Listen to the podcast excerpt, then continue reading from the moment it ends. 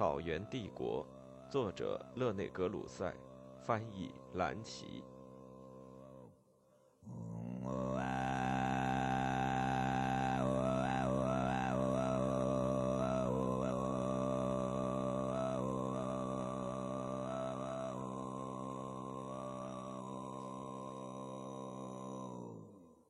八，马可·波罗的旅行。尼古拉·波罗及其弟马夫·波罗是常驻君士坦丁堡的威尼斯商人。一二六零年，他们离开君士坦丁堡，去以后成为南俄罗斯地区的蒙古清察汗国进行长途贸易。他们在伏尔加河下游的萨莱城受到拔都的弟弟和继承人清察汗比尔哥的接见，并卖给他各类珠宝。接着，他们经花剌子模之路来到察合台汗国境内的布花剌城。在那里留居三年，因为蒙古宗王之间的战争阻碍了他们的归途。最后，他们决定陪同波斯汗叙列兀的使臣一起去见叙列兀的哥哥，在中国的忽必烈。于是，他们只得沿着通常商旅往返之路旅行，经提尔河畔的额达腊城、伊犁河畔的阿利马里和魏乌尔地区，在这里有别什巴里和吐鲁番两个城镇。吐鲁番当时被称为哈拉火州。最后，他们经哈密和敦煌，或称沙州，到达中国，至北京，或称汉巴里。忽必烈给他们最热诚的接待。当他们要离开北京时，他希望他们去要求教皇派给他一百名精通七艺的学者。波罗兄弟于一二六六年离开中国，到达西里西亚亚美尼亚国的主要港口——地中海岸边的拉亚斯。一二六九年四月，他们从赖亚斯出发，前往阿加，又从阿加到罗马。他们未能得到忽必烈要求的传教士和学者，于是他们又起航回到阿加。一二七一年，他们又从阿加出发，前往中国。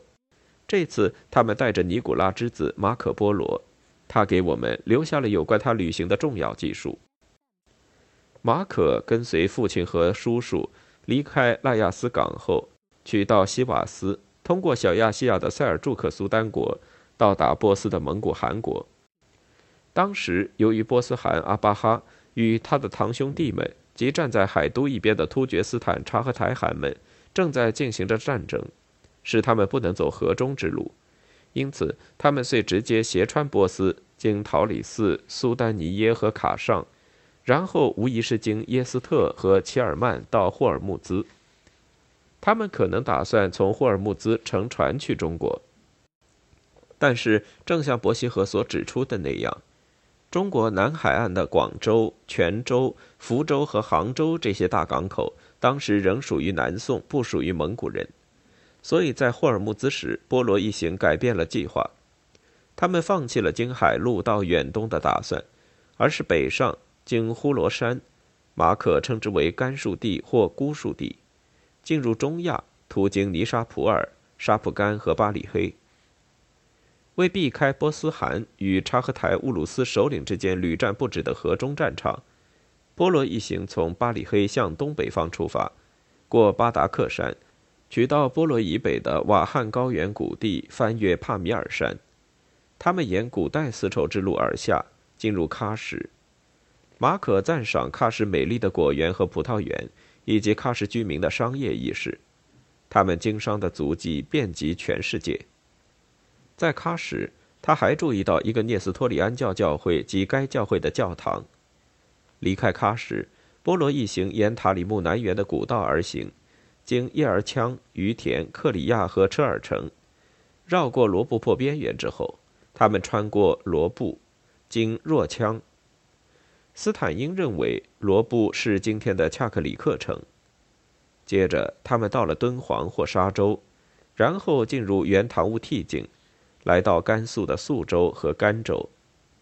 甘州是重要的贸易中心，这些威尼斯人在此待了将近一年，等候蒙古朝廷的指令。马可注意到，聂斯托里安教徒们在甘州有三座教堂，城内也有许多佛僧。他客观地赞扬了他们的德行。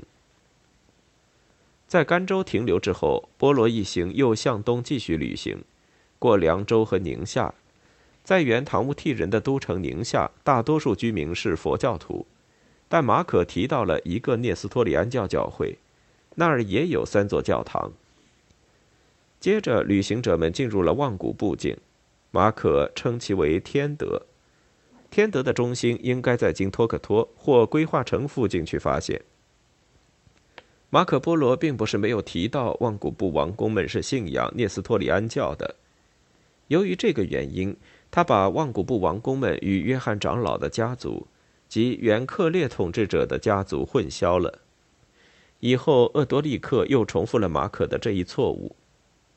马可特别提到乔治王子及阔里吉斯，当时他在蒙古大汗的宗主权下统治着望古部。马可还提到蒙古王朝与望古部王室之间的联姻。离开望古部境之后。波罗一行进入中国本土，或者更准确地说，进入中国的北方。马可按蒙古人的方式称之为契丹，该名来自11世纪北京的君主契丹人。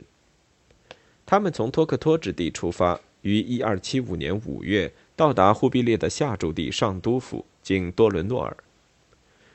波罗一行向忽必烈递交了教皇格雷高利十世的信，看来忽必烈很喜欢马可。把他带到他的东驻地罕巴里，在马可自己的陈述中，忽必烈安排他在政府部门，并且正像我们将要看到的，忽必烈委派他充任各种信任的差事。不过，马可显然从未真正识别中国语言。另一方面，他懂波斯文，常常用波斯译音给中国地名注音。由于一些错误的译名。所以，马可及其父书能起的作用，并不像某些人所企图推测的那么重要。伯希和根据马可提供的盐的开采情况，推测马可是在中国盐税管理部门工作，很可能他作为扬州副长官的助理，在这个位置上干了三年。他所谈到的，他的父亲和叔叔于一二六八至一二七三年，在为襄阳之战中所起的作用。与中国史籍的记载不相符合。但是如果这位著名的威尼斯人对其父辈的作用有某些夸大的话，那么重要的事实是，尽管他自己的职务不高，但给了他浏览中国主要城市的机会。马可游记记述了两条路线，一条是从北京到云南，另一条是从北京到福建。在第一条中，他提到了经山西省首府太原。和山西省的第二大城市平阳，还提到陕西省内的凤元府或京兆府。当时忽必烈之子芒格剌出任此地长官，他曾提到过马可。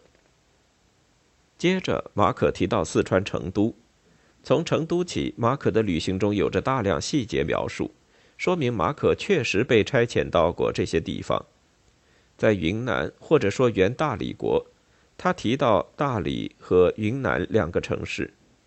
他提到在云南已经有一个大的穆斯林社团，云南已经形成一个独立的总督管辖区，由成吉思汗宗主们的后裔统治。他们是忽必烈之子忽格赤、突忽鲁哥、忽格赤之子也先帖木儿。马可还谈到，在他出访时，也先帖木儿正掌权。他所记载的蒙古在缅甸。或称缅国的战争的细节，暗示他可能随军一直到达缅甸边境。无论如何，他对一二七七年的战斗进行了详细描述。在战争中，蒙古弓箭手们使蒲甘王的战象受惊，强占了通往伊洛瓦底江上游的巴莫海峡。他还谈到，直到一二八七年，蒙古人才进入蒲甘。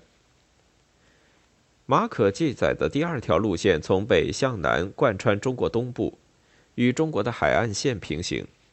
从北京出发，经河间府到长芦、资阳、山东济宁、淮河入海口（当时是黄河入海口附近的淮安州）、扬州、苏州、杭州、浙江省的婺州、浙江兰溪南部及附近的衢州，同样是在浙江省的处州。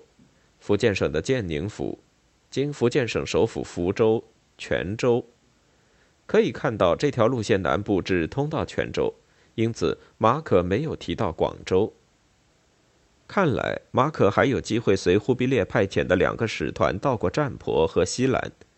去西兰的使者们是去取佛骨，其中包括著名的佛牙。在西兰，马可要别人给他讲述佛陀释迦牟尼的故事，他给我们留下了该故事的生动可信的概要。一二九一年春，波罗和家人们得以乘船返回欧洲。忽必烈的侄孙波斯汗阿鲁浑。请求忽必烈给他挑选一位西班牙兀替部的公主与他成婚。忽必烈为他挑选了该部的阔阔真公主。但是中亚的道路因忽必烈和海都的战争而不通畅，因此忽必烈要波罗一行护送蒙古公主经海路到波斯，同时让他们捎带着他给教皇、法王、英王、卡斯特国王几封信。波罗一行可能不得不在占婆都、佛士停泊，接着驶往马六甲海峡。但是在离开苏门答腊海岸后，他们受逆风阻拦了五个月。无疑，像当时的所有海员一样，他们必然浏览了当时特拉万可最大的香料市场奎隆。从奎隆出发，他们绕过德干高原的海岸，向坎贝湾航行，然后沿波斯海岸在霍尔木兹登陆。他们必定是从霍尔木兹经齐尔曼和耶斯特进入波斯。其实，波斯汗阿鲁浑刚去世，波罗一行把阔阔真公主转交给他的儿子呼罗珊长官何赞，然后访问了在桃李四城的波斯新汗海和都。他们在阿扎尔拜占及阿塞拜疆停留了三个月。此后，他们在特拉布松乘船前往君士坦丁堡，于1295年回到威尼斯的家中。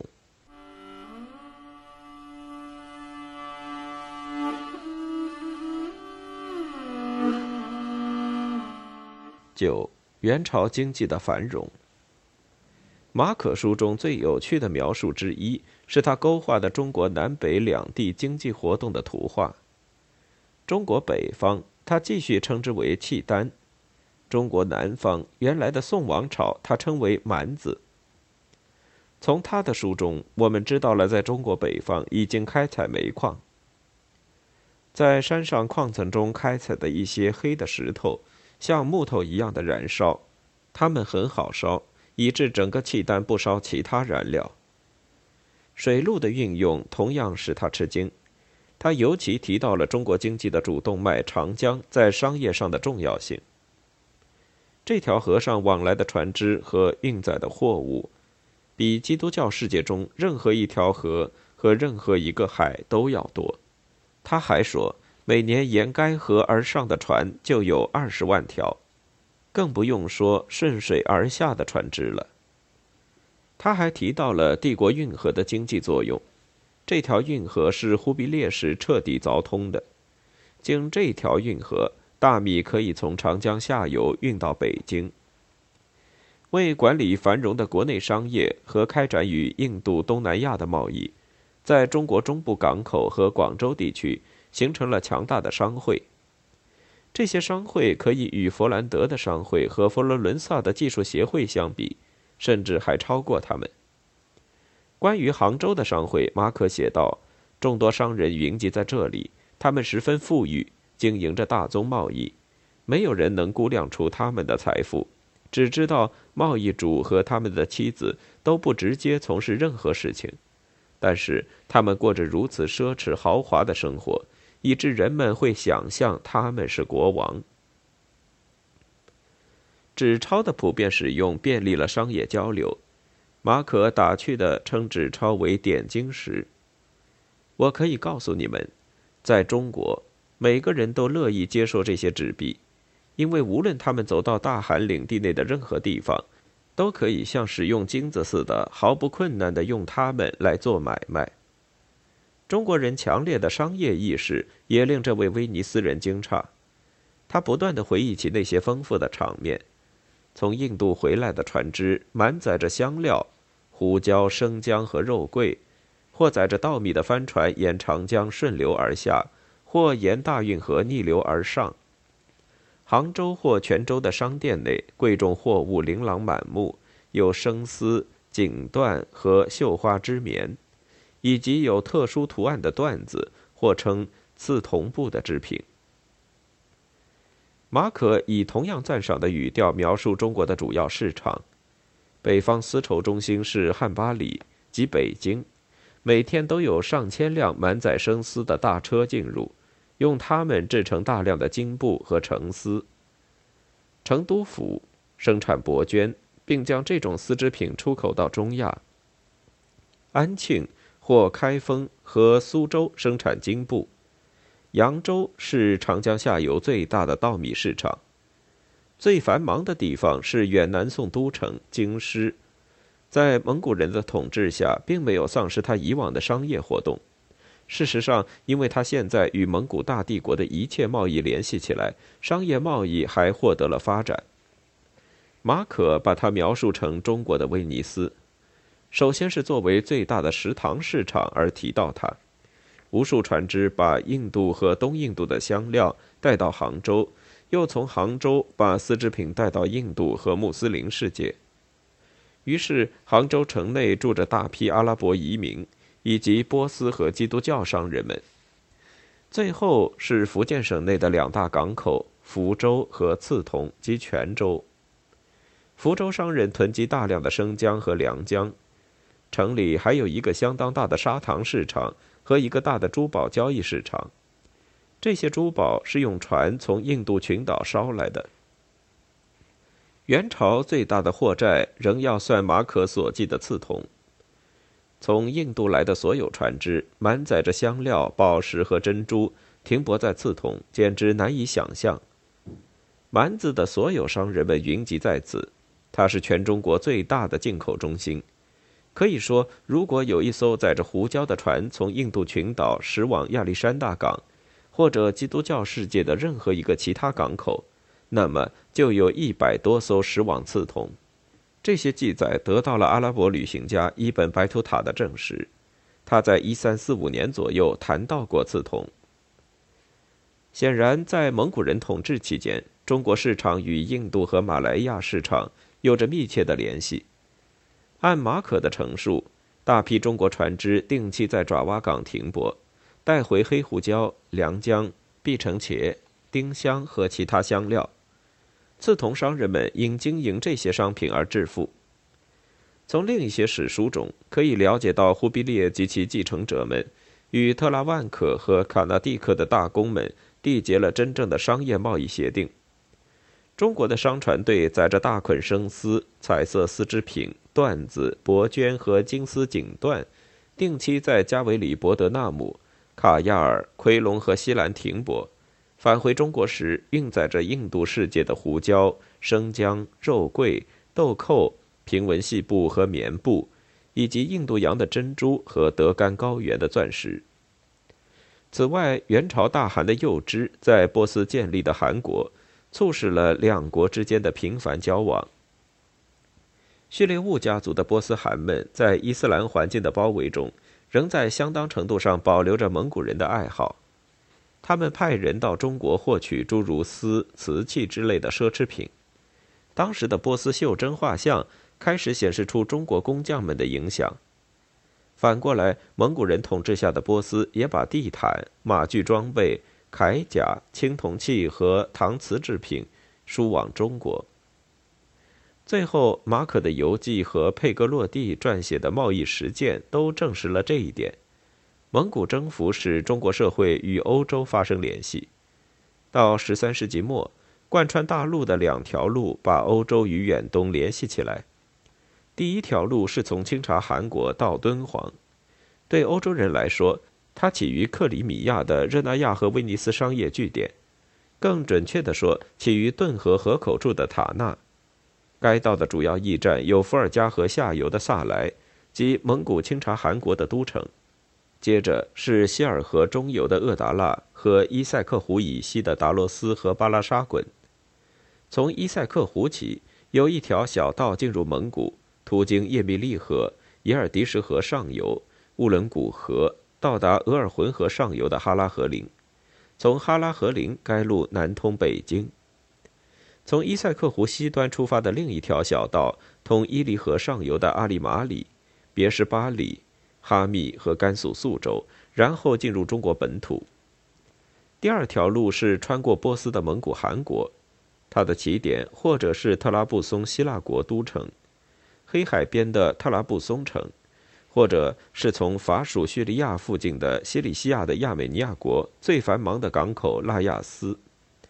无论从哪一个起点，该路都要穿过与波斯的蒙古汗国保持紧密联系的属国小亚细亚塞尔柱克苏丹国的东境。然后到波斯汗国的实际上的都城桃李寺，从桃李寺起，主要驿站常常是可吉云、腊夷、莫夫、萨马尔干、塔什干、喀什、库车、吐鲁番、哈密和甘肃。还有另一条路可以选择，即从莫夫到巴里黑、巴达克山、喀什、于田、罗布泊和敦煌。经过这些不同的商路。从远东来的商品被直接运往欧洲。除了这些与古丝绸之路一致的陆路外，蒙古征服还重新开通了海路，或称香料之路。当阿拉伯人和塞尔柱克人统治的伊朗一直对欧洲实行关闭时，而波斯的蒙古汗们则对要经海路去中国的商人和传教士敞开他们的领土。从报答哈里发朝的灭亡。到伊斯兰教在波斯汗国内获得最后胜利的期间，天主教的旅行者们可以从桃李寺到霍尔木兹，畅通无阻地穿过伊朗，然后从霍尔木兹码头乘船去塔纳、奎隆和刺桐。正如下面我们将要看到的那样，鄂多利克的旅行就是沿这条路线旅行的典型。反过来，来自中国的丝绸和来自东印度群岛的香料。在霍尔木兹卸下，由商旅们带着通过蒙古统治下的波斯，到达陶里斯大市场，然后由此分发到基督教世界的港口特拉布松或者是腊牙斯。必须强调的是，道路所以如此通畅，是以大屠杀为代价的，是蒙古征服的一大有利的客观后果。中国、突厥斯坦、波斯、俄罗斯。团结在一个大帝国之中，在蒙古王公们的统治之下，按严格的扎萨进行管理。这些王公们关心商旅的安全，宽容各种信仰，重新开通了自上古末期以来就阻塞不通的世界陆上与海上大道。而波罗一家的旅行证明了，比以马厄斯提提安罗斯一名为标志的旅行大得多的活动。历史上第一次。中国、伊朗与欧洲互相之间开始了真正接触，这是震惊世界的成吉思汗征服所产生的意想不到的结果，同样也是幸运的结果。